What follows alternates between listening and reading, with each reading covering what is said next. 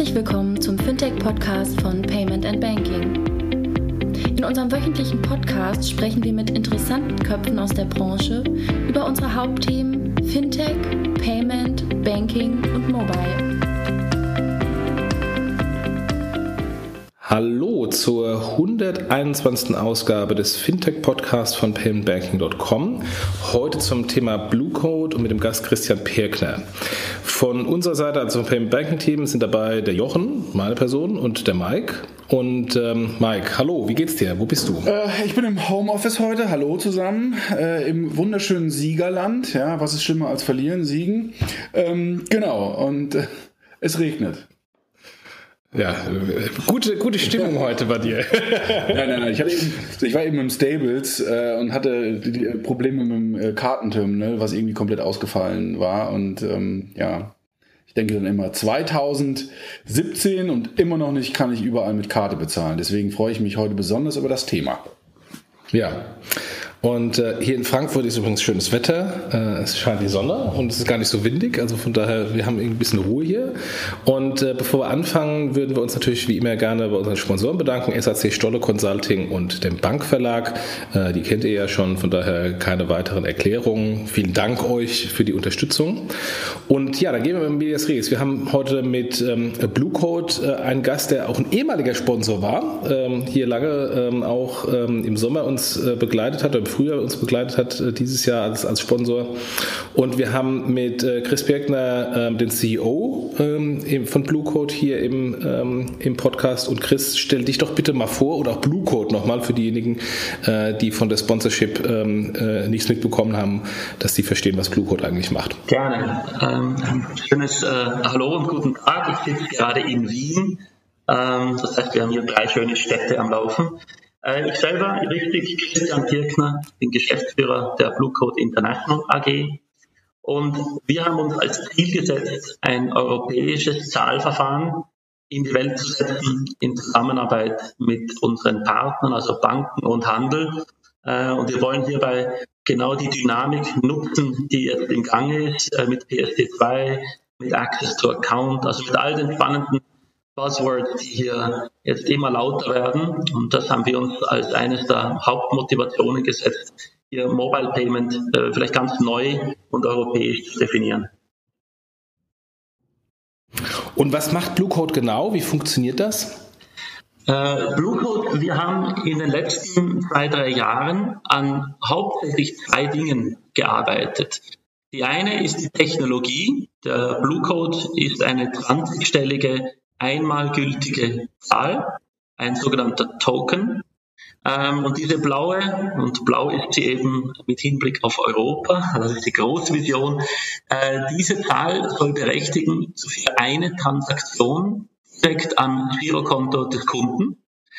Und dieser Blue Code kann jetzt auf mehrere Arten und Weisen im Handel ähm, und im Omnichannel übertragen werden. In Österreich haben wir das gestartet. Hier kennt man uns äh, zumeist via den Strichcode, also den Barcode, indem wir unseren Blue Code äh, Display des Zahlers darstellen und dann der Kassierer diesen abscannt und somit die Zahlung einleitet. Ähm, wir haben dieses Blue Code Verfahren auch jetzt auf allen möglichen Übertragungstechnologien und in jedem möglichen Kanal hier umgesetzt. Vielleicht kommen wir später noch auf das.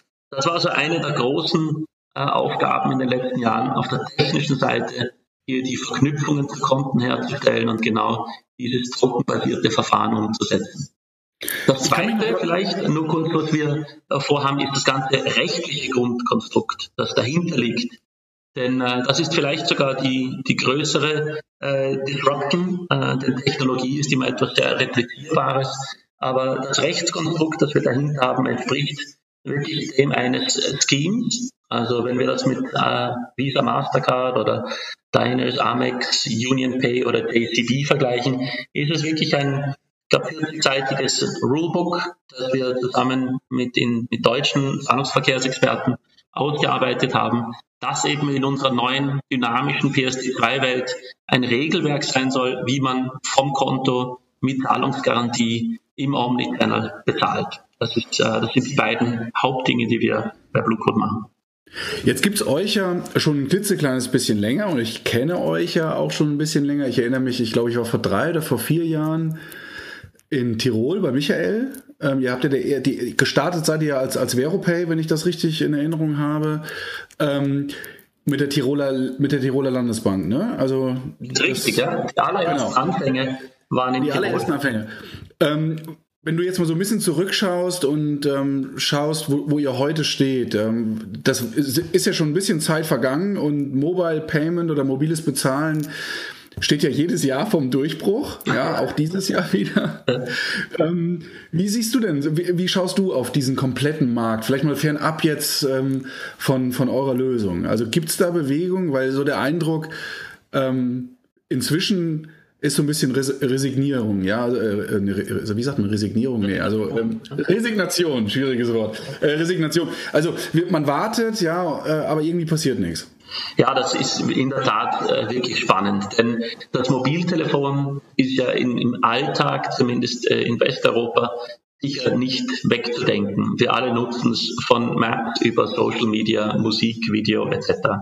Beim Zahlen jedoch merken wir doch gewaltige Unterschiede. Du sprichst es an. Also vor allem auch in der Dachregion ähm, ist hier eindeutig weniger zu merken. Bei den Traden mit Swish äh, ist sehr viel zu merken. Also ist sehr durchwachsen wie hier die, äh, die Traktion in den jeweiligen Regionen ist. Deswegen würde ich auch sagen, das wird für den wirklich durchschlagenden Erfolg auch noch ein Weilchen dauern. Wir sehen schon, dass das Tempo zunimmt, das Interesse sowohl von Handel, Bank, Kunde zunimmt, aber so richtig den magischen Schlüssel, den die drei Anbieter gefunden haben, die es richtig machen, also wenn man wieder, wie du sagst, von 10.000 Fuß auf das Thema schaut, gibt es eigentlich nur drei Anbieter, die Mobile Payment äh, wirklich erfolgreich machen. Und ich glaube, die machen zusammen auch über 99 Prozent aller Mobile Payment Transactions. Und das ist die Firma Starbucks, die Firma WeChat und Alipay. Die drei haben irgendein äh, Rezept gefunden und wir können dann darauf eingehen, was das wohl ist. Aber kurzum, es ist die User Journey und die Experience und die Mehrwerte, die da mitkommen, dass es sich lohnt, ähm, für, für Kunden eben diese Verfahren einzusetzen. Und das haben wir in, in vielen anderen Fällen noch nicht hinbekommen. Das ist eindeutig richtig. Ihr seid ja schon etwas länger in Österreich unterwegs und habt da ja auch schon eine eindrucksvolle ähm, Liste an Händlern, die Bluecode akzeptieren im stationären Handel. Kannst du da ein bisschen was sagen? A, zu den Händlern, ähm, ähm die Bluecode akzeptieren und B, zu äh, Zahlen, also Transaktionen, Nutzer, Payment-Volumen, äh, die über Bluecode in Österreich schon abgewickelt wurden? Äh, klar, wir haben, äh, der Mike schon gesagt hat, äh, in Tirol begonnen und äh, da haben wir schon als allerersten Kunden äh, war immer bei uns die Bank im Vordergrund, das war die Hypo Tirol Bank, die ihren äh, Hauptkunden im Lebensmittelhandel, den M-Preis, 220 Filialen, ist das der Platzhirsch im Bundesland Tirol, mitgenommen hat. Und da hatten wir circa ein Jahr lang einen, äh, einen Echtbetrieb mit diesem Zahlverfahren und sind dann nach diesem Jahr, das doch dann äh, erfolgreich abgelaufen ist, in Wien aufgeschlagen. Innerhalb von, ich glaube, es waren dann 18 Monaten, äh, ist es doch gelungen, die Rewe-Gruppe mit all ihren Handelsmarken, also mit Billa und Bipa und Merkur, äh, äh, aufzuschalten. Ähm, äh, dann auch die Spargruppe mit äh, Eurospar und Maximarkt und, und etc. Dann auch noch andere Lebensmittelhändler, Unimarkt und Co. Also wir sind jetzt mittlerweile bei 85 Prozent aller Lebensmittelhandelsfilialen kann man der Kassiererin den blauen Code ins Gesicht stecken und wird intuitiv das Richtige tun, sie wird ihn abschließen und die Zahlung wird durchgehen. Das heißt, in dem Segment äh, konnten wir doch recht schnell eine sehr gute Penetration äh, äh, bekommen. Andere Branchen waren dann Garagen, ähm, Kinos äh, fast 90 Prozent. Ähm, jetzt kommen Bäckereien, einige große sind dazugekommen. Das heißt, wir gehen hier von den Branchen äh, aus, bei denen täglicher Gebrauch stattfindet. Wir haben schon festgestellt, dass Mobile Payment, so wie wir denken, wird dann funktionieren, wenn die Kunden an dieses neue äh, Verhalten auch gewöhnen. Es ist ein Change of, uh, of Habit, ein Change of Behavior. Und das muss man da versuchen, wo es am häufigsten passiert, nämlich der Daily Consumption. Und das sind auch genau die Branchen, auf die wir uns in Österreich äh, konzentrieren. Ich glaube, jetzt Zahlen, es sind, glaube ich, 18 oder, oder bis jetzt 20.000 Kassenplätze äh, mit vielerlei Kassensoftwareprodukten, äh, äh, mehrere tausend Filialen natürlich. Ähm, und von User-Seite, wir wachsen seit den Veropay-Zeiten äh, so 15 Prozent pro Monat. Also das ist so die relative Größe. Also wir wachsen äh, gut. Äh, wir äh, sind aber auch, und das ist auch äh, ist noch nicht äh, so, dass jeder Österreicher Bluecode entweder schon kennt oder benutzt. Das heißt, auch wir haben schon noch in Österreich viel zu tun, um hier die Akzeptanz weiter zu steigern. Was wir aber sehen, und ich glaube, das sieht man auch bei den Karten oder kontaktlos, wenn Kunden es einmal machen, haben wir eine sehr, sehr hohe Retention-Rate. Also sind bei, glaube ich, 70 Prozent nach sechs Monaten, wenn die einmal bezahlt haben, zahlen die weiter. Das heißt, es geht bei uns eigentlich darum, mehr und mehr Kunden vom Thema äh, zu begeistern. Äh, was bei uns aber anders ist, wir selber machen eigentlich keine Werbung. Das liegt am Konstrukt, das wir haben, weil wir eigentlich, und das ist vielleicht einer der spannenderen Punkte, als wenn wir den beleuchten, auch gar keine App-Wirklichkeit sein wollen. Wir haben Blue Code hochziehen müssen äh, mit dieser Scheme-Idee und sehr viel im Handel, im Acquiring tun müssen mit unseren Partnern, sehr viel im Featuring oder mit Lastschriften tun müssen, sehr viel in der App selber und SDKs. Aber die Vision des Ganzen ist eigentlich, dass der Blue Code dort lebt, wo er leben soll, also in der Banking-App oder eventuell der Handels-App. Also dort, wo der Kunde sein Erlebnis braucht, da müsste der Blue Code eigentlich sein. Ja, lass, uns da mal, lass uns da mal einhaken, weil ich finde das ganz, du hast jetzt ganz viele Punkte genannt und ähm, hat mir tatsächlich Notizen gemacht, was selten vorkommt. ähm, also zuerst einmal die Frage äh, zu den Beweggründen der Händler. Also ich kann mich daran erinnern, ähm, damals M-Preis, ich, ich war auch ein, zwei Jahre im äh, LEH-Bereich unterwegs, Lebensmittel Einzelhandel, und die Händler sind ja nicht immer unbedingt einfach. Ähm, Zudem ja in, der, in den vergangenen zwei Jahren, Jochen wird das bestätigen können, der ein oder andere Händler ja auch so ein bisschen gebranntes Kind ist. Wir erinnern uns an die Geschichte um Japital, äh, wo Rewe, glaube ich, ähm, irgendwie danach erstmal lange Zeit keine Lust mehr hatte, was mit Mobile Payment zu machen. Ähm, was ist denn der Beweggrund für so einen M-Preis oder, oder sagen wir einfach mal für, für irgendeinen Händler, jetzt zu sagen, ja geil, ähm, finde ich cool, äh, ich biete meinen Kunden jetzt Blue Code an, versus ich warte einfach auf Android und Apple Pay? Es, sind, äh, es ist gemischt, aber zusammenfassen kann man es wahrscheinlich in drei, äh, drei Grundsätze. Der erste ist, viele Händler merken natürlich auch, die Mobile First äh, Kundschaft, die wächst stetig. Das heißt, die Kunden, die das Mobiltelefon im Zentrum des Lebens da haben, die wird nicht kleiner, die wird größer. Das heißt, man möchte dieser mobil affinen Zielgruppe äh, möchte man etwas äh, tun, das sie, ähm, äh, das sie anspricht. Ich glaube, das ist so diese Grundphilosophie, die kann, glaube ich, jeder unterschreiben. Das Zweite, das ist schon seltener, aber wird mehr, der ganze strategische Aspekt. Was passiert, wenn der Händler einfach wartet? Und da gibt es jetzt schon, und wir merken das eindeutig im Vergleich zu drei, vier Jahren, äh, ist in den Vorstandsetagen der großen Händler schon die Frage, ähm, was passiert, wenn wir nichts tun.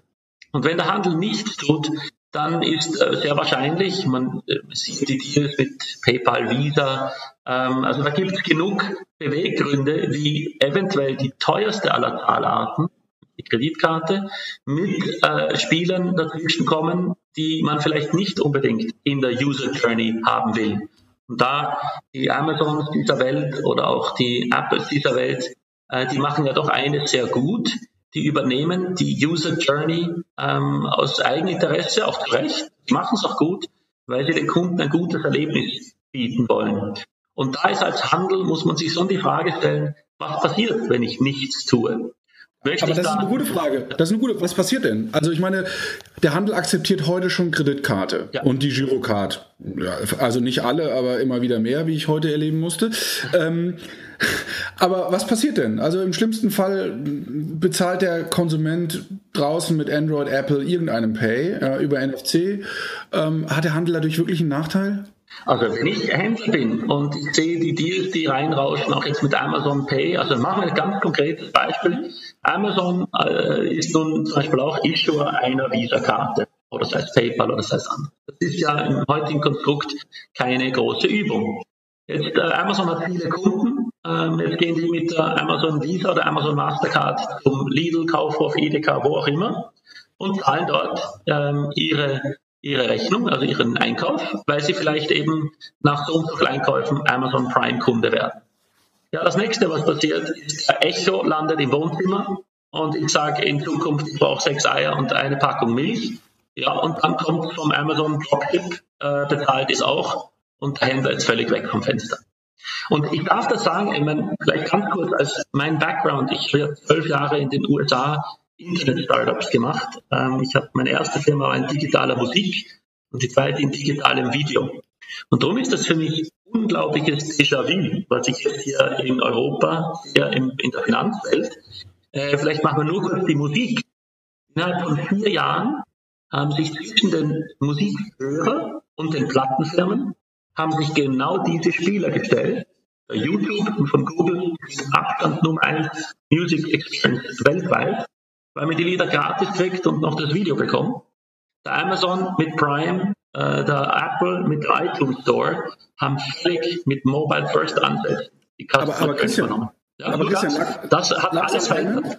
Hat die gesamte verändert. Genau, aber langsam Payment. Also ich frage mich bei der Diskussion immer, ähm, auch wenn wir um Mehrwerte sprechen, also Einkaufen für den Konsumenten fängt ja nicht an, äh, wenn ich an der Kasse stehe und bezahle. Also dann ist der ganze Hassel ja gelaufen. Also ähm, ich glaube, dass momentan so gefühlt äh, das kleinste Problem, was Kunden haben, wenn es um den Retail geht, ist ja der Bezahlvorgang. Klar, das nervt und klar, Karte und PIN und langsame Verbindung. Aber bis ich den ganzen Mist im Einkaufswagen habe, ja, Kinder an der Kasse vorbei, an diesen Süßigkeiten, das ist ja alles Leben am Limit. Also heißt, die Frage, die ich mir, die ich mir stelle, ist, ist der Vorteil, also, also wird der, wird der, die Schlacht beim Payment geschlagen oder an einer ganz anderen Stelle? Ja, für mich ist es, ist es klar, dass das Payment ist nun mal der letzte Abschluss des Kaufvorgangs. Und wenn ich äh, mit meiner, jetzt wieder als Beispiel, hypothetisch, mit meiner Amazon-Karte nach zehnmal die Prime-Kosten vergütet bekomme, ja, dann zahle ich so. Es funktioniert genauso gut wie mit der Girokarte oder mit, mit, mit irgendwas anderem. Ja, und dann ist dieser wichtigste Geschäftsvorfall, der genau noch meine Konsum-Habit auch noch abbildet, in den Händen derer, die ihn am liebsten sehen. Also ich denke schon, der beste Einfallsmoment für einen Konkurrenten des Handels ist genau das Payment, weil ich kann nicht verhindern, dass die Kunden zum Lidl gehen, das ist auch Habit. Aber wenn ich sie beim Zahlen abhole, dann komme ich nicht nur die wichtigsten aller Daten, sondern ich bekomme auch die User Experience äh, gedreht. Genauso wie gesagt, wie es bei vielen anderen Produkten auch der Fall war. Also ich würde schon sagen, das ist die beste Einfallstür, die ist eindeutig besser, als irgendwelche Leute, Promotoren vor jeder Filiale stehen zu haben. Aber ich bin, ich bin da bei, bei Mike. Also ich sehe da den Druck beim Handel jetzt über die Payment auch nicht so stark. Ich sehe einen viel stärkeren Druck beim Handel von, von Amazon, dass die äh, die Ware äh, innerhalb von einer Stunde nach Hause liefern, dass ich die äh, vorbestellen kann ähm, und nach 15 Minuten äh, wie in den USA ähm, in meinen äh, Kofferraum äh, gepackt bekommen im Lebensmittelbereich von Amazon. Ähm, und ich, ich sehe da viel mehr Services, ähm, die die eigentlichen Probleme äh, hin hinzugehen, wie der Marc schon erklärt, dann in die Schlange zu stehen, das komplett zu skippen und zu sagen, ich sitze zu Hause und bestelle es äh, bestell's mir nach Hause. Und das kann ich im Moment eigentlich nur, zumindest in Deutschland, nur bei Amazon und äh, im Pilot in München und in Berlin und bei Rewe Lieferservice. Und, ähm, und der Rest ähm, hat das alles noch gar nicht auf der Agenda. Also ich glaube, und auch wenn man, die, wenn man sich den Anteil der Amazon-Kreditkarte anschaut, das ist ja verschwindend gering, ähm, was die an Kreditkarten draußen haben im Vergleich zum Gesamtmarkt, äh, auch der Debitkarten. Also äh, da den, den, den Ansatz, Ansatz und das Bedrohungspotenzial nur über Payment zu machen. Wenn ich auf der Händlerseite setzen würde, würde ich sagen, so what, das ist ein ähm, Rundungsfehler. Das ist interessant, weil ich bin da doch äh, anderer Ansicht und der Grund ist, wie gesagt, Firmen wie Google leben von Daten und von Werbung. Und die, das höchste Gut, das ich erreichen kann über dich, ist Kontostände, äh, Gehälter, Zahlverhalten. Da sind der Musikgeschmack und deine Browser-History gänzlich uninteressant, weil die echte Wahrheit ist da, wo du das Geld liegen lässt. Und wenn ich mich im Mobile Payment als Anbieter positionieren kann, äh, der Mensch ist ein Gewohnheitstier, deswegen sind wir Österreicher, Deutscher, Schweizer noch nicht so beim mobilen Bezahlen angelangt. Und deswegen gehen wir auch nicht erst einfach von den Lidl, Aldi, EDKs etc. zum Amazon. Wir machen das, was wir immer schon gemacht haben. Aber wenn ich eine Einfallstür in das Mobiltelefon nehme und dort Kunden von meiner Lösung überzeuge, dann übernehme ich die Customer Journey mit allem, was hinten dran hängt. Also ich denke schon, das ist der einfachste und beste Einfallsweg in dieser standardisierten Payment-Welt, ist, dass ich mir übers Mobiltelefon hole und dann habe ich eine Verbindung zum Kunden bei jedem Tag, multiple Male, bei jedem Einkauf. Also aus, aus Banksicht bin ich vollkommen bei dir. Ähm, wenn ich mich in, in, eine Bank versetze, die ähm, ähm, Karten ausgibt und, ähm, und wenn, der, wenn Amazon Coda versuchen, die Informationen, die Daten zu bekommen, vollkommen bei dir. Aus Händlersicht sehe ich es noch nicht. Aber äh, Händler haben, Händler haben ja ein ganz anderes Thema. Händler haben ja eigentlich, äh, sind ja eigentlich relativ einfach gestrickt. Äh, die kriegst du immer mit Preis. Und du hast gesagt vorhin, Kreditkarte ist ähm, ein relativ teures Pricing oder relativ teures Zahlmethode. Was was stimmte ähm, vor der Interchange-Regulierung. Mittlerweile ist ja, äh, wenn ich jetzt nicht irgendwie saudumm verhandle mit meinem Acquirer, äh, kostet mich eine Kreditkarte 04, 05 maximal ähm, wegen, wegen der Interchange-Reduktion. Ähm, heißt das, dass ihr vom Pricing her deutlich darunter liegt? Also sprich, ähm, ich ähm, mit Blue Code ähm, quasi auf dem Niveau bin wie eine garantierte Lastschrift? Ähm, oder, oder wo spielt ihr euch im Pricing ab, was ja dann für Händler äh, durchaus interessant sein könnte, das eine oder das andere Zahlverfahren zu pushen? Ja, wir ähm, bis jetzt und eben die österreichischen Kunden sind ja die größten Ketten des Landes, die auch sehr preissensitiv sind. Wir haben aber in beiden Fällen und jetzt auch in Deutschland nicht wirklich mit dem Preis ähm, Schlachten gewonnen. Das ist auch sehr schwer in Deutschland. Die Girokarte ist ein ausgezeichnetes Medium zu einem sehr guten Preis. Wir haben beim Handel, und das war der dritte der dritte Pillar. Wir haben äh, einerseits die Mobile First, habe ich erwähnt, dann das strategische Bedrohungspotenzial oder Chancenpotenzial. Und das dritte, und darauf jetzt möchte ich ansprechen, was du fragst, äh, die Mehrwertservice. Wir haben bei einigen unserer Händler durch den mobilen Zahlvorgang in einem Scan die Kundenkarte abgewickelt, die Coupons, die Vouchers eingelöst. Jetzt zum Beispiel beim Oktoberfest war die, die übermäßig große Zahl der Schausteller mit digitalen Stempelkarten von uns ausgestattet. Das heißt, wir haben beim Preismodell einerseits die Transaktion, aber unser Anspruch an uns selber ist, dass der Händler auch bereit ist, etwas mehr als vielleicht ein Girokartenniveau zu bezahlen, aber richtig unter den Kreditkarten. Also wir bewegen uns meist zwischen den beiden, weil wir auch äh, Mehrwerte liefern wollen, die ihm etwas bringen. Sei es Schnelligkeit an der Kasse, äh, sei es mehr, mehr, mehr äh, bessere User Experience für ihre Kunden. Jetzt hast du gesagt, bessere User Experience. Das finde ich auch immer recht, recht interessant, wenn wir das mal beleuchten. Also Japital ist, glaube ich, nachweislich daran gescheitert, dass es irgendwie äh, relativ kompliziert war, mit seinem Smartphone ähm, irgendwie den QR-Code zu fotografieren. Ähm, bei euch ist es genau umgekehrt. Da wird der QR-Code letztendlich am, am Display erzeugt. Nichtsdestotrotz muss er halt erzeugt werden. Ich habe eine gewisse Interaktion.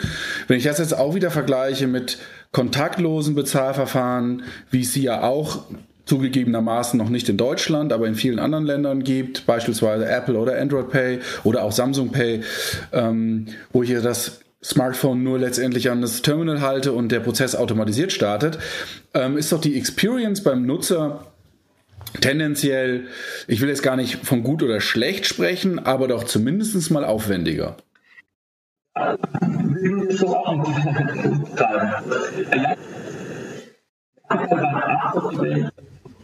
Jetzt, Christian, bist du fast nicht mehr zu hören. Okay. Jetzt geht's wieder. Okay. Bei Japital hast du recht, aber die Experience eigentlich, das war auch äh, vielleicht ein bisschen zu früh für seine Zeit, aber an sich gut gemacht. Nur, es war schon das Abfotografieren vom Terminal. Und wenn man abfotografiert, dann muss der Zahler wirklich etwas tun und er braucht Online-Verbindung. Ähm, und diese Online-Verbindung äh, sehen wir in unserem Betrieb in ca. 10 bis 15 Prozent der Fälle ist die nicht gegeben. Das heißt, hier ist von der User Experience doch auch einiges an dem gescheitert. Das, ist, ähm, das heißt, von Experience ist die Online und Offline eine wichtige Frage. Das zweite ist, als Beispiel bei uns in der Sprachgruppe gibt es die Sportartikelkette, die heißt Hervis. Mit Bluecode öffnet man, während man in der Schlange ist, während die Kassiererin noch die Produkte scannt, mit Touch-ID, die jeweilige App. Ich zeige die der Kassiererin, die scannt gerade weiter und in 300 Millisekunden habe ich die Kundenkarte übergeben, meine Coupons eingelöst und vom Konto bezahlt. Das ist schon schwer, mit, auch mit Karten, auch mit kontaktlos, auch mit Apple Pay. So schnell geht es nicht, weil dort natürlich die Sequenz anders ist. Ich muss zuerst äh, auch tappen, eventuell dann noch den PIN eingeben und ich muss natürlich davor die Kundenkarten oder ähnliches auch noch vielleicht mit einem anderen Medium, mit Plastik oder anderem abgegeben haben. Also wir denken schon, die Händler, die unser System richtig nutzen, die haben eindeutig einen schnelleren Checkout und das bestätigt uns eigentlich jeder Händler, den wir im Netz haben, ist, dass die Geschwindigkeit ist parallellos ähm, begleicht für alle anderen. Also siehst du also tatsächlich dann die Geschwindigkeit als einen der Hauptvorteile gegenüber anderen Zahlverfahren? Also anderer mobiler Bezahlverfahren. Ist das für die Verknüpfung mit seiner Welt? Ähm, die ganze PCI-Compliance ist bei uns kein Thema, weil wir als Blue Code ja nie die persönlichen Daten des Kunden haben. Das ist auch noch eine spezielle Sache bei uns, wenn wir mit unseren Bankpartnern arbeiten und die die Blue Codes gegen das Konto eigentlich ausgeben, dann hat nur die Bank den Namen und die Kontonummer des jeweiligen Zahlers. Das heißt, wir von Blue Code haben im gesamten System keine Namen, keine IBANs. Daher hat auch alle unsere Händler haben nicht mit der ganzen Datenschutzthematik zu dealen. Heißt aber auch, der Händler hat keine, keine Referenz auf den Warenkorb, richtig? Der Händler, wir sind in der Kasse, es sind alle Warenkorbinformationen da. Das heißt, der Händler kann mit unserem Produkt äh, alles tun, doch. Aber also, also wenn ich jetzt bei, wenn ich jetzt Blue Code nutze ähm, und bezahle damit, dann weiß der Händler, der Mike hat 23,44 Euro bezahlt und hat eingekauft Möhren, Erbsen und Kartoffeln. Teure Möhren. Vom Zahlvorgang weiß der Händler nicht, wer mit Code bezahlt. Weil wir selber die Daten ja auch nicht haben. Wir wissen auch nicht, dass du Mike Kunde bist oder nicht. Also kann er mich gar nicht mehr identifizieren kann er, als Mike. Er kann es nur bei den Stammkunden, wo die Kundenkarte verknüpft. Das heißt, wenn der Kunde seine Daten mit einer Stammkundenkarte verknüpfen möchte, kann der Händler basierend auf dieser Daten alles machen. Wenn der Kunde anonym bleiben will, dann ist das bei Bluecode inhärent so, weil Bluecode selber ein anonymes Verfahren ist. Das heißt, dann erfährt das alles niemand. Also heißt, wenn der Kunde beispielsweise wie bei der Edeka-Gruppe, also Netto und Edeka, die ja eine eigene App haben, ähm, wenn es eine eigene Händler-App gäbe, M-Preis hat eine eigene Händler-App ähm, oder hatte zumindest mal eine, ähm, dann wäre es so, dass mit dem Thema Loyalty sehr wohl der Warenkorb erfasst wird, aber das würde über das Loyalty gehen. In dem Moment, wo der Kunde nur bezahlt und keine Kundenkarte einsetzt, ist er für den Händler blind. Genau, richtig. Ja. Das ähm, das ist auch, wie wir denken, eines der wichtigen Punkte, vor allem in der deutschsprachigen Region, dass immer auf die Sicherheit und den Datenschutz Wert gelegt wird. Wir haben zwar überall Sicherheitszertifikate und wir verschlüsseln und wir haben SSL-Tunnels. Also wir machen alles, weil unsere Bankpartner natürlich unsere Systeme äh, genau durchleuchtet haben. Aber in Wirklichkeit ist das Sicherheitskonzept, dass wir selber nie etwas von der Bank bekommen. Das heißt, ja, in der Tat, bei uns gibt es keine persönlichen also Daten. Da verglichen mit jetzt anderen, fahrt ihr ja da einen, einen, klaren, auch anderen Weg. Also wie du es ja gerade sagst, ja, alles relativ, äh, nicht relativ, alles anonym, nicht bekannt. Wenn wir jetzt das mal vergleichen, beispielsweise mit Payback, Payback Pay, ähm, da sieht die Welt ja ein klitzekleines bisschen anders aus. Die Frage ist natürlich, hat er, äh, was ist für den Händler dann am Ende des Tages interessanter? Also ich denke jetzt mal konkret an die, an die Rewe-Gruppe, die Payback und Payback Pay einsetzt. Ähm, ist es für, oder DM, was ist der Vorteil jetzt für einen solchen Händler auf Blue Code zu setzen? Der Weil er will ja genau die Daten haben. Der Vorteil ist, dass er, jetzt nehmen wir Payback als Beispiel, dass er mit dem Payback-System, wo der Kunde Punkte erhält und auch seine Daten damit preisgibt, weiter alles sammeln kann, was er sammeln möchte. Ähm, mit dem Zahlvorgang aber, also Blue Code könnte rein theoretisch bei Payback Pay die Zahlung anonym erledigen, weil diese letzte Meile bereitet dem Händler eigentlich nur Kopfschmerzen. Weil im Blue Code Fall gibt es Zahlungsgarantie und der Händler hat nie die Gefahr, dass er an IBANs oder irgendwelche Bankdaten kommen kann. Damit hat er da keinerlei Downside. Er hat aber sein ganzes Loyalty-System, wo der Kunde alle möglichen Daten preisgeben kann, muss, möchte, wie das der Händler selber bestimmt. Das heißt, unserer Ansicht nach hat der Händler oder hätte auch Payback Beste von beiden Welten. Den Zahlvorgang lässt man der Bank und kriegt sie garantiert und im ganzen Loyalty kann man alles sich ausdenken, was man möchte oder weiterfahren, denn da gelten die Regeln des Händlers. Okay. Jetzt ähm, habt ihr ja ähm, die ganze Sache beim ähm, beim Oktoberfest gemacht mit äh, als, als Pilot ähm, in, äh, in, in München mit Bezahlen von Bier äh, im Zelt als auch bei Schaustellern. Ähm, wenn ich mich jetzt mal dumm stelle, würde ich sagen, äh, interessant, äh, kann ich denn im Oktoberfestzelt, wo total schlechte Verbindung ist, ähm, da irgendwie eine Mobile Payment Transaktion machen, äh, wo auch ähm, die, ich würde mal sagen, hygienischen Bedingungen etwas schwierig sind. Sehr viel Feuchtigkeit, Bier, was da rumspritzt. Ähm, hat das denn funktioniert? Ich meine, das Oktoberfest ist jetzt schon äh, durch oder mehr oder weniger durch, noch zwei, drei Tage. Hat es denn funktioniert? Was sind denn die Learnings daraus? Seid ihr offline-fähig? Was habt ihr da aus dem, aus dem ganzen Oktoberfest mit rausgezogen an, an, an Erfahrungen? Ähm, die Oktoberfest war für uns auch ein enorm großes Projekt. Könnt ihr euch vorstellen? Also bei uns war äh, über mehrere Monate von der Technik die Vorbereitung, die rechtliche Vorbereitung. Ähm, und dann konnten wir erst äh, zur offiziellen Pressekonferenz des Bürgermeisters, das waren 35 Arbeitstage vor diesem Start, konnten wir die Akquise wirklich beginnen. Das war einfach auch da ein großer Challenge. Äh, wir haben aber dann äh, pro Tag äh, anderthalb, zwei Aussteller äh, boarden können mit unserem äh, Acquiring-Partner, der BSC One, und haben die ins Acquiring-System hineingebracht. Das heißt, wir hatten die, die, die Top 50 Aussteller ähm, hatten wir im Netz. Das waren also vom Olympia Looping bis über den Power Tower oder die größten Autoscooter. Also da war sehr viel am Ausstellergewerbe mit Mobiltelefonen ausgerüstet und in der Lage, den Bluecode vom Telefon abzuscannen. Gleichzeitig haben wir in der Gastro äh, unsere ersten Versuche gemacht mit dem Ammer äh, Bierzelt und nach dem, äh, dem äh, Biergarten etc. Also wir hatten auch da sehr viel Erfahrung und ich muss sagen, ich bin natürlich jetzt da am Podcast und das ist alles offiziell, aber es war wirklich auch für uns eine sehr positive Überraschung.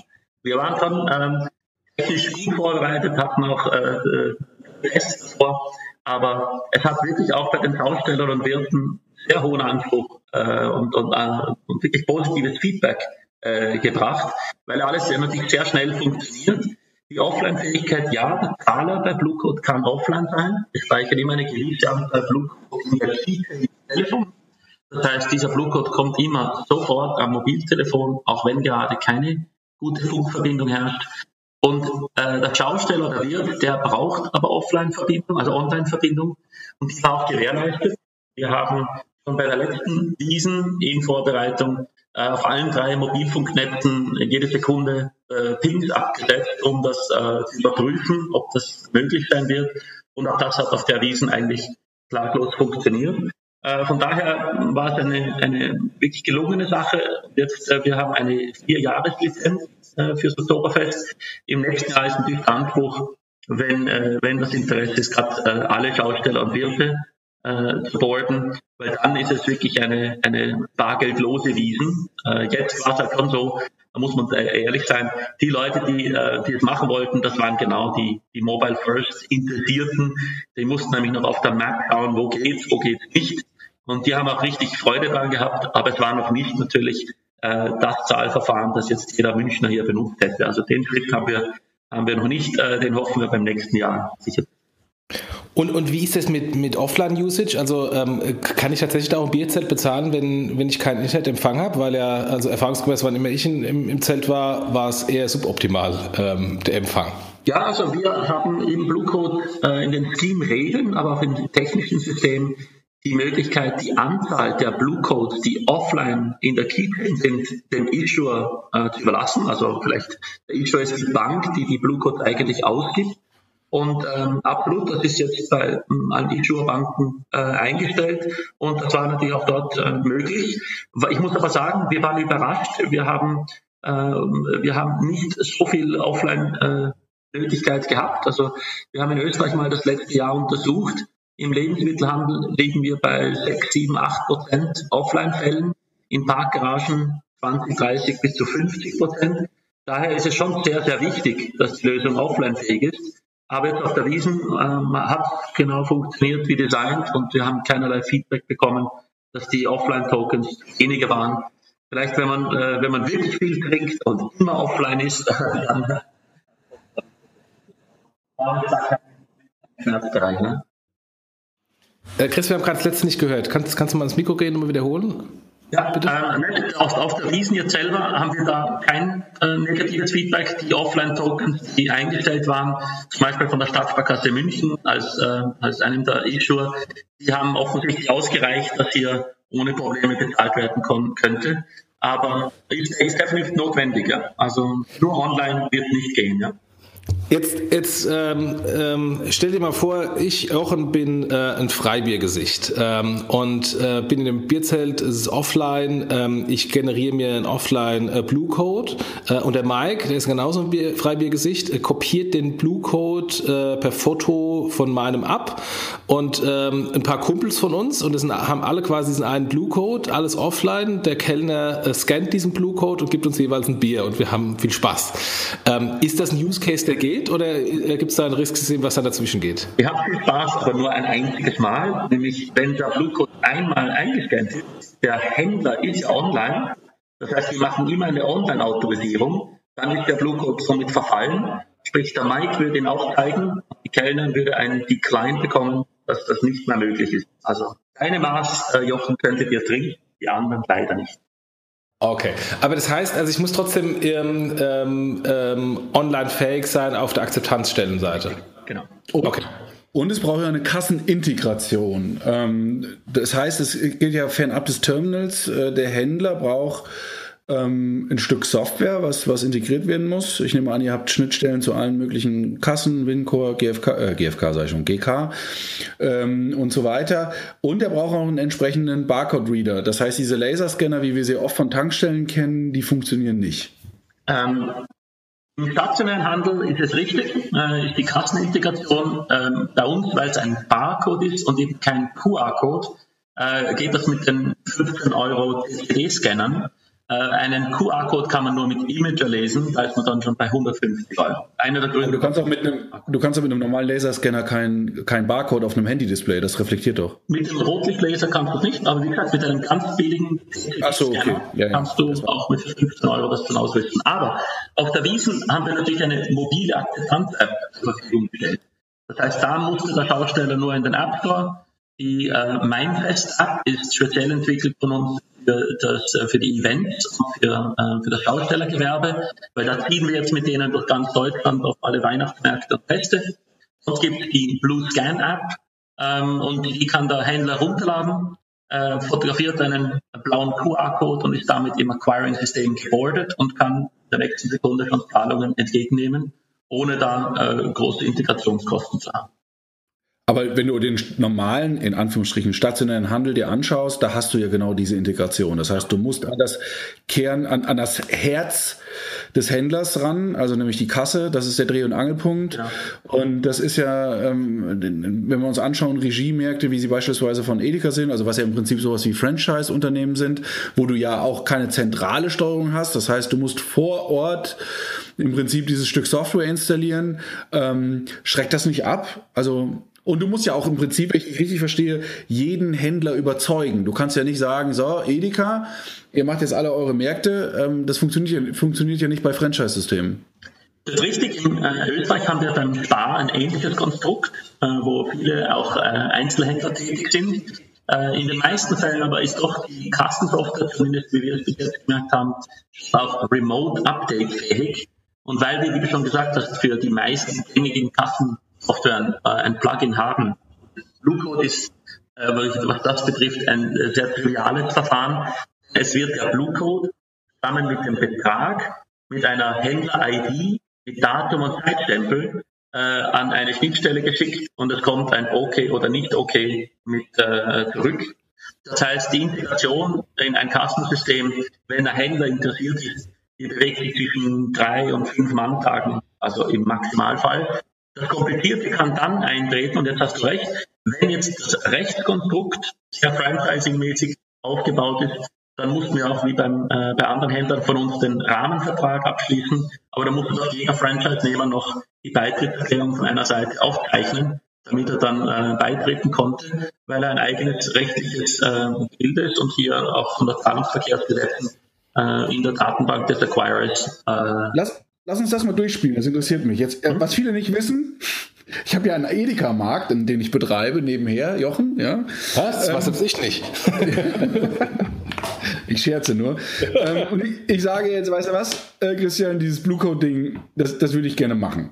Ja, ich habe jetzt hier meinen Laden, habe meine Kasse, Software ist jetzt mal egal, von wem die kommt, äh, also ist, eine, ist ein etablierter Kassensoftwarehersteller. Ich, ich habe nur gelesen, Blue Code ist eine coole Geschichte und ich will das meinen Kunden anbieten. Ja. So, jetzt rufe ich dich an. Jawohl. Und jetzt? Jetzt frage ich dich als erstes, welches Kassensystem? Jetzt kannst du entweder eines haben, wo wir schon ein Plugin haben. Nehmen wir an, habe ich ein Wincor. Wincor. Da haben wir natürlich schon etliche Integrationen. Äh, dann kannst du beim Kassensoftwareanbieter äh, die Bluetooth-Funktionalität anfragen und je nach dem Release oder Version, die du hast, bekommst du äh, äh, den Update eingespielt und bist eigentlich ready to go von der technischen Seite. Ähm, was jetzt benötigt ist, du musst äh, beim Acquirer einen Blue Code Akzeptanzvertrag zeichnen. Wir als Blue Code sind ja nicht Acquirer, dafür haben wir unsere Acquiring-Partner. Du bist jetzt in Deutschland, da ist unser erst Acquirer eben die BSP One. Die würden mit einem dreiseitigen Akzeptanzvertrag zu dir rauschen, in dem stehen deine Stammdaten, und deine, äh, deine Bereitschaft, Blue Code als Zahlverfahren zu akzeptieren, mit gewissen Gebühren, die der Acquirer mit dir verhandelt, den unterschreibst du. Du wirst im Acquiring-System angelegt, dauert meist äh, ein, zwei Tage, bekommst eine Merchant-ID und einen äh, Secret API. Den trägst du in den Settings bei der Kasse ein, bist ready to go.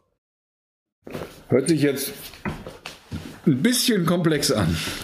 Ja, also ich muss sagen, wenn ich es vergleiche, eben in Österreich mit drei Leuten haben wir fast den gesamten Sektor. Ich sag dir, die Händler, wenn der Händler eine Analyse macht und er äh, findet Gefallen am System, wir haben noch nie im Handel Schwierigkeiten gehabt. Wir haben noch die andere Seite bei uns. Blue Code ist ein Verfahren, das in Echtzeit von den Konten der Banken bucht.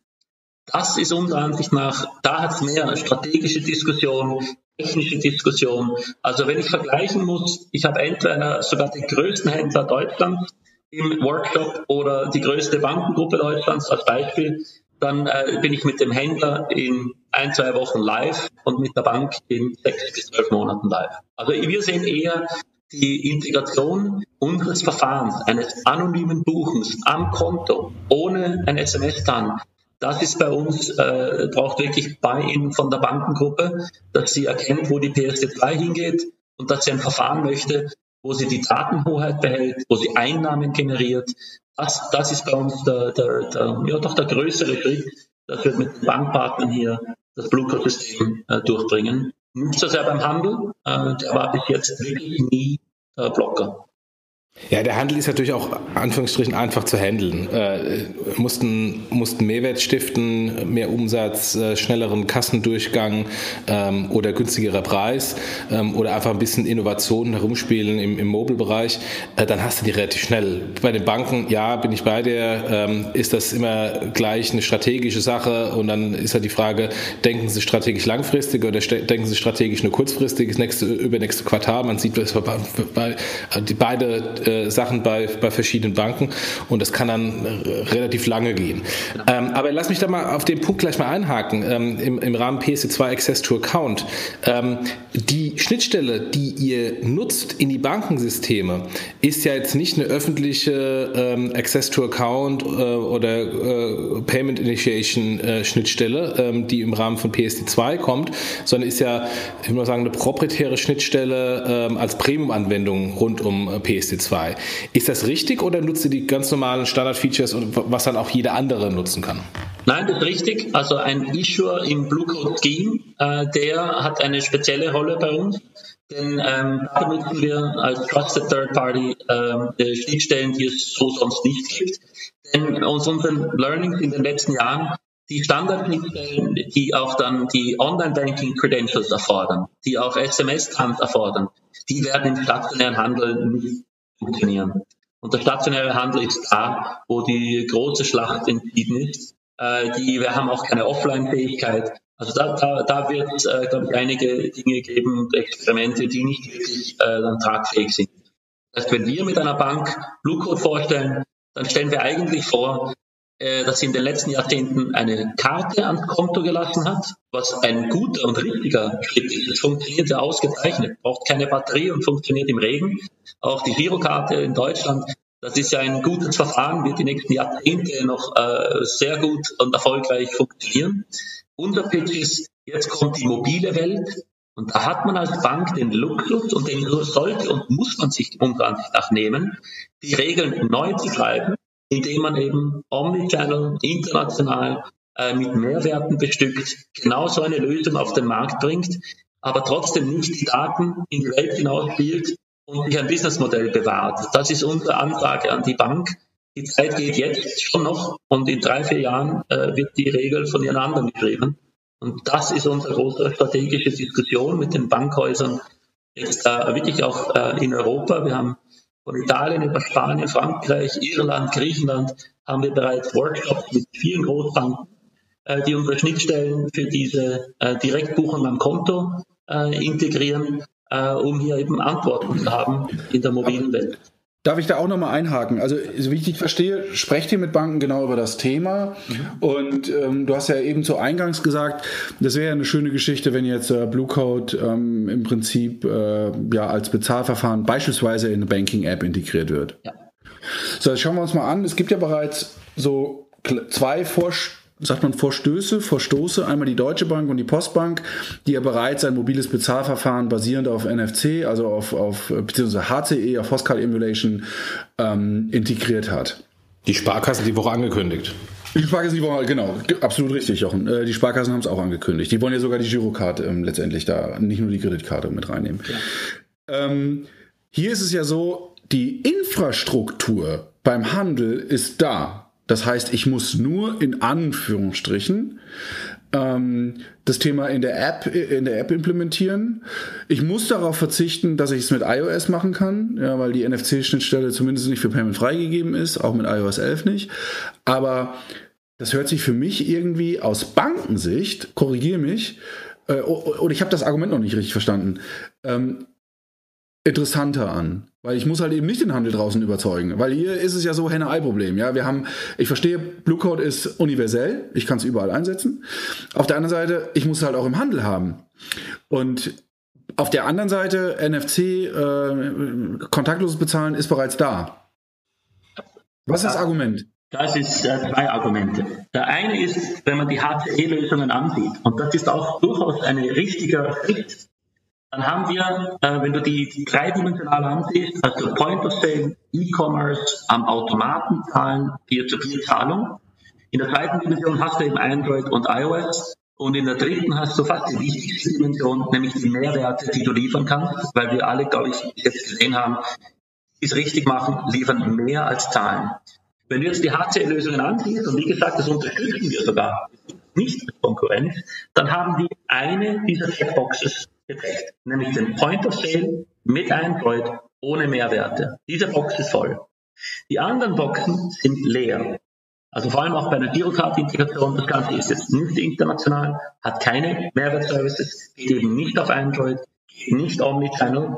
Und da ist unsere Ansage an die Bank, ähm, wir sind nur eine blaue Zahl. Das heißt, wenn in einer HCE-Wallet Blue Code mit integriert ist, haben wir plötzlich alle diese Checkboxen gecheckt.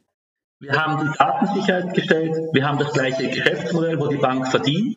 Und jetzt ist das eine runde Geschichte, die für jeden, egal ob Android oder iOS, die dem Händler Mehrwerte bringt, dem Kunden Mehrwerte bringt, dann auch zum Beispiel jetzt in Österreich überall funktioniert. Äh, das sind die Geschichten, wo wir denken, das sind nur Win-Wins. Weil beide, ACE Girokarte und Blue Code, buchen ja direkt am Konto. Wir haben ja den gleichen Ansatz. Nur unsere Hoffnung ist und unser Anspruch auch an die Kreditwirtschaft ist, wir helfen die anderen Boxen zu füllen, bevor es die anderen tun. Ähm, und wir haben auch mit Blue Code eine, eine NFC-Variante. Äh, das heißt, wenn man den Blue Code jetzt zweimal erfunden möchte, nur so gerne. Aber da kann man natürlich auch die jetzige HTE-Infrastruktur gut nutzen. Also da haben wir gar nichts dagegen. Ähm, und wenn man als HTE-Nutzer äh, das Telefon Richtung Kassiererin schwenkt, ja, dann würde das der Gyro äh, im Telefon entdecken, zeigt einen Barcode, die Kassiererin scannt ihn ab und jetzt den Kundenkarten und Vouchers auch noch übergeben. Das heißt, wir haben da unglaubliches Win-Win-Potenzial. Genommen wird hier niemandem etwas, außer denen, die man eh nicht äh, im, im Spiel dabei haben will, den amerikanischen Kollegen. Und da geht auch die Richtung hin. Also wir sehen auch eine äh, Ankündigung oder Strategien von Banken, die HTE, äh, NFC mit Karte fahren, überhaupt nicht als Konkurrenz. Fast das Gegenteil, weil es zeigt, die Bank denkt mobil auch, sie weiß, sie muss was tun, aber häufig brauchen wir dann ein Gespräch mit den Verantwortlichen. Und wie gesagt, in Spanien, ähm, in, in Italien, ich war in den letzten Wochen in neun Ländern mit genau diesen Workshops und Thematiken. Äh, es sind hier nur Win-Wins. Denn HC macht eben eine einzige Checkbox und die anderen 20 sind leer. Gibt es eigentlich sowas wie einen Blue Code Account dann? Also wie, wie stelle ich mir das konkret vor? Ich habe jetzt, ähm, ihr habt jetzt irgendeine Bank überzeugt, Blue Code einzusetzen ähm, oder, oder ganz viele Banken unter Umständen. Ähm, da habe ich es in der Banking App. Auf der anderen Seite habe ich unter Umständen ja auch noch eine Händler App. Die könnten ja Blue Code auch integrieren, wenn ich dich richtig verstanden habe. Ja. Ähm, habe ich dann irgendwie dann später drei Bluecode-Accounts? Ist das dann einer? Gibt es gar keinen Bluecode-Account? Ähm, wie steuere ich? Also wie steuere ich das als, aus Konsumentensicht jetzt? Ja, äh, da haben wir, wir bekommen ja mit unseren Bankpartnern eine Unique, wir nennen sie die Contract ID. Weil die Bank macht dem, dem Endkunden einen Vertrag zur Nutzung der Bluecode. Und wir können vom Technischen zu einer One-to-Many-Relationship, also hinter einer Contract ID können mehrere abzusehen, wenn die Bank das möchte. Ich gebe ein gutes Beispiel. Jetzt in Deutschland geht in Kürze ein Bundesligist ähm, im, Fußballstadion live. Und da war das Interesse, Bluecode in die Fan-App zu integrieren. Ich war am Anfang auch äh, verwundert, aber die Bankpartner haben das gepusht und befürwortet mit ganz äh, wirklich durchdachter Strategie. Wir folgen den Kunden, wo immer er hingeht, und ermöglichen das Zahlen am Girokonto mit Datenhoheit und mit einem Businessmodell. Weil in den 90 Minuten des Spiels ist nun mal die Fan-App genau die, die im Zentrum des Interesses des Kunden steht. Wenn das Spiel vorbei ist, dann wird er die nicht zum Zahlen brauchen. Aber in den 90 Minuten kann man sowohl dem Verein als auch der Bank, als auch dem Endkunden Mehrwerte liefern, indem man schneller in der Kasse ist, schneller beim, beim Bier und Brezel in der 5-Minuten-Pause abwickelt, wo man noch Stempelkarten erhält und, und, und. Das heißt, die Bank hat bei uns äh, die, die Möglichkeit, sich entweder in die Handels-App von befreundeten Händlern, in Großkunden-Apps mit zu integrieren, ohne hier Daten herzugeben und trotzdem bekommt der Händler die Zahlungsgarantie. Und das sind Dinge, kann man eben mit einem HCE-SDK nicht erreichen. Bis eine Fan-App einen HCE-Boarding macht, das geht von Datenschutzgründen schon gar nicht. Und im Bluecode-Fall war das Ganze, und ich übertreibe und untertreibe jetzt wirklich nicht, in zehn Manntagen waren beide Operating Systems der Fan-App fertig. Wir haben das vierte Testspiel nun hinter uns und im Oktober geht das Stadion live. Und das war ein Aufwand, der also für, das, äh, für den Verein äh, wirklich äh, sehr gut äh, machbar war. Und das freut uns riesig, weil das ist quasi die Bestätigung der Strategie, dass eine Bank in dieser digitalen Welt äh, hier wirklich Strategien hat, nämlich Datenhoheit und Einnahmen und trotzdem den Kunden und den Handelspartnern voll gut tun kann. Und ich würde sogar noch schon weitergehen, ähm, die Möglichkeit äh, an etablierter Infrastruktur, die äh, zeitaufwendig ist ähm, und wo eine Integration lange dauert, vorbeigehend ähm, eine schnelle Händlerintegration herbeizuführen, wenn ich es richtig verstanden habe. Genau richtig. Das heißt eben, mit dieser Kombination der Ansätze hat die Bank nun optische Verfahren und auch NFC-Verfahren, die hängen alle am Konto und kann sich überall in jeder Omnichannel-Lage richtig positionieren und niemanden dazwischen lassen, der an den Daten gräbt. Und das ist ja beim Bluetooth-System inhärent so, weil wir ja auch nie Daten erhalten. Also das ist wirklich, äh, das ist der Ansatz, den wir hier fahren. Jetzt, jetzt haben wir die ganze Zeit über, äh, wir müssen auch langsam mal zum Ende kommen, äh, deswegen noch eine Frage. Ähm, jetzt haben wir die ganze Zeit über stationären Handel gesprochen. Ähm, äh, der Handel geht Omnichannel, Multikanal. Äh, die Händler unterscheiden jetzt zwar noch in Absatzkanälen, aber am Ende des Tages ähm, jeder, der heute was auf sich hält, muss Multikanal aufgestellt sein, also auch den, den Onlinehandel mit adressieren. Ähm, wie funktioniert oder funktioniert es überhaupt, ähm, dass ihr sowohl den E-Commerce als auch den In-App Mobile Commerce ähm, mit unterstützt oder seid ihr ausschließlich fokussiert auf den stationären Handel?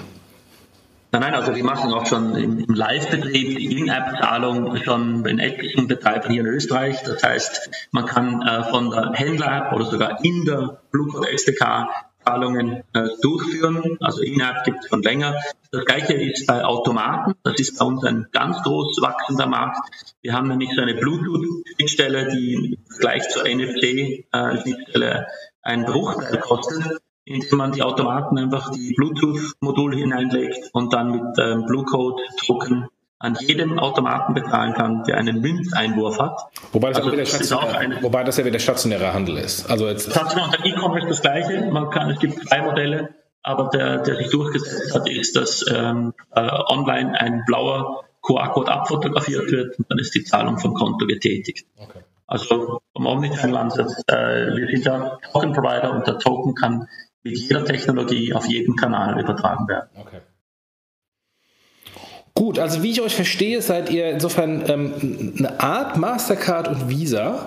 Ähm, und das ist insofern euer Geschäftsmodell eine Art Mastercard und Visa als, als Scheme, ähm, wo ihr eure Infrastruktur interessierten Dritten, ähm, sprich Banken oder vielleicht auch anderen äh, Payment Schemes, ich denke beispielsweise an, an, an PayDirect, die ja nur online sind äh, und ähm, immer wieder äh, behaupten, sie wollen auch offline gehen, stationären Handel ähm, und da was selbst bauen, da kann man ja vielleicht auch für euch zurückgreifen. Ähm, also ihr seid insofern ein, ein, ein, Anbieter als Scheme, der für interessierte Dritte die Funktionalität ähm, anbietet mit einer einfachen Integration in die Kassensysteme und so einem wettbewerbsfähigen Pricing, was ähm, Kreditkartenniveau plus minus ist. Das ist in einem Satz ja. zusammengefasst. Kreditkarten plus minus richtig, also nicht Kreditkarten nicht ins Kredit, aber du hast recht, unser System ist wirklich jetzt ein Regelwerk. Das heißt, wir brauchen und seit Beginn arbeiten wir nur mit Partnern, bei uns können Issuer, also Leute, die Konten haben, das können auch Prepaid-Konten sein. Du hast angesprochen, wir haben mit existierenden PayDirect-Stellen, können wir gegen diese Konten ganzen der deutschen Kreditwirtschaft spielen, haben es auch, also das Ganze ist äh, im Staging-Betrieb, also wir, um einfach auszuprobieren. Wir haben Lunch-Check-Provider mit Prepaid-Karten. Wir spielen gegen jede Konto, das uns, äh, mit uns zusammenarbeiten möchte. Und dann können diese Konten im ganzen System da bezahlen, wo die Acquirer die Händler einbringen. Die müssen von den Issuern nicht wissen, können äh, eine Mobile First Lösung verkaufen und alle Leute, die über Issuing reinkommen, äh, dann fängt das Kreislauf an zu spielen und hoffentlich hat jeder was davon. Der Issuer hat mehr Einsätze seiner, seines Kontos, egal welche Art, verdient Geld, gibt keine Daten her Acquirer hat ein Mobile First System made in Europe und der App Provider, das ist eben unsere dritte Rolle. Da haben wir jetzt äh, die Vodafone Deutschland hat bei uns diese Lizenz äh, als App Provider von Blue Code können jetzt auch äh, ohne was vom Zahlungsverkehr wissen. Das SDK ist drinnen und jetzt kann jeder Nutzer hier entweder seine Prepaid-Konten aufladen oder im Handel zahlen oder oder online und der App Provider verdient sogar noch mit. Also wir denken, da gibt es eigentlich nur Win-Wins für alle Beteiligten, weil wir das Ganze eben als Team aufgesetzt haben. Ja. Okay. Ein partnerschaftlicher Approach. Gut. Mike, hast du noch eine Frage? Nein, ich glaube, wir haben viele Fragen, die wir gestellt haben, auch beantwortet bekommen. Von der Seite bin ich ähm, recht glücklich. Ich bin gespannt, wie, wie es bei Blue Code weitergeht. Ähm, drücke natürlich die Daumen. Zudem, das muss ich ja vorwegschicken, Siegen, ja, nochmal äh, um die Eingangsfrage, äh, wo bist du gerade? Siegen ist einer der Pilotprojekte gewesen oder ist immer noch von Blue Code. Mhm. Ja, also Metropole. Ja. Genau. Universität, Universitätsstadt Siegen, sage ich da nur.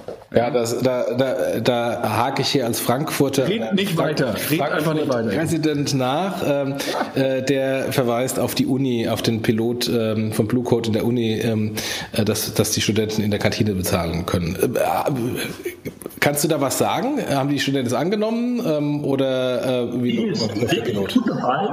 weil in einigen Unis gibt es schon ähm, Prepaid-Karten, die mit, äh, mit der Uni-ID verknüpft sind, äh, die, die wirklich schon gute Use Cases liefen. In Siegen war aber doch noch viel Bargeld und das war auch super. Also wir sind in Siegen wirklich äh, happy, das wächst auch und die, sowohl, glaube die Kantinen als auch die Studenten sind da sehr zufrieden. Also Siegen haben wir gerne, nicht nur wegen der äh, Sparkasse Siegen mit dem Wilfried Groß, der wirklich äh, auch einer der Leuchttürme ist, sondern auch als Uni-Standort. Also wir sind Siegen-Fans hier bei Blue. Sehr schön. Gut, ja, dann vielen, vielen Dank für, für deine Zeit, dass du uns so äh, Rede und Antwort gestanden hast. Äh, wir drücken die Daumen ähm, für die weitere Entwicklung und äh, lass uns vielleicht mal so in einem, in einem Jahr oder so ähm, nochmal ein Review machen. Ähm, Würde gerne dann mal mit dir sprechen, wenn ihr dann in Deutschland aus dem kleinen Pilotstatus raus seid und das vielleicht ein bisschen größer ausrollt, wie dann so die Erfahrungen sind. Weil die erste Erfahrung mit QR und Scanning war ja eine Katastrophe. Die zweite Erfahrung jetzt mit Payback Pay und ihr ähm, äh, von der User Experience her deutlich angenehmer und besser. Ähm, und insofern äh, sind wir gespannt, wie, wie, sich das entwickelt, auch im Kontext, ob vielleicht mal irgendwann Apple Pay kommt und, ähm, und wie man sich dann im Wettbewerb mit Apple Pay ähm, ähm, und, und den NFC HCE-Pilot von den Banken ähm, darstellt. Ich habe da eine relativ klare Meinung, aber wenn wir dann sehen, wenn wir dann ein Review machen. Alles klar, wir, wir sind auch gespannt, weil vielleicht ein noch der Kernbankensoftware der Temenos einer der größten der Welt.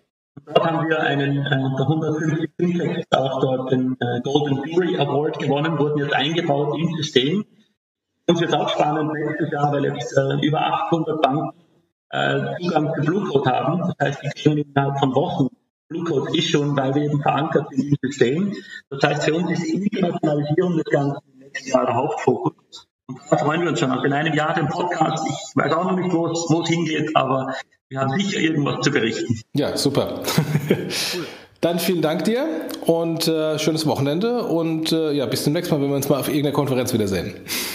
Alles klar. Danke, Mike. Danke. Danke, danke, Christian. Macht's gut. Und wir bedanken uns noch kurz bei unseren äh, Sponsoren, ähm, SAC Stolle Consulting und Bankverlag für die Unterstützung. Und ähm, ja, viel Spaß. B äh, bis zum nächsten Podcast. Macht's gut. Tschüss. Macht's gut. Tschüss. Bye.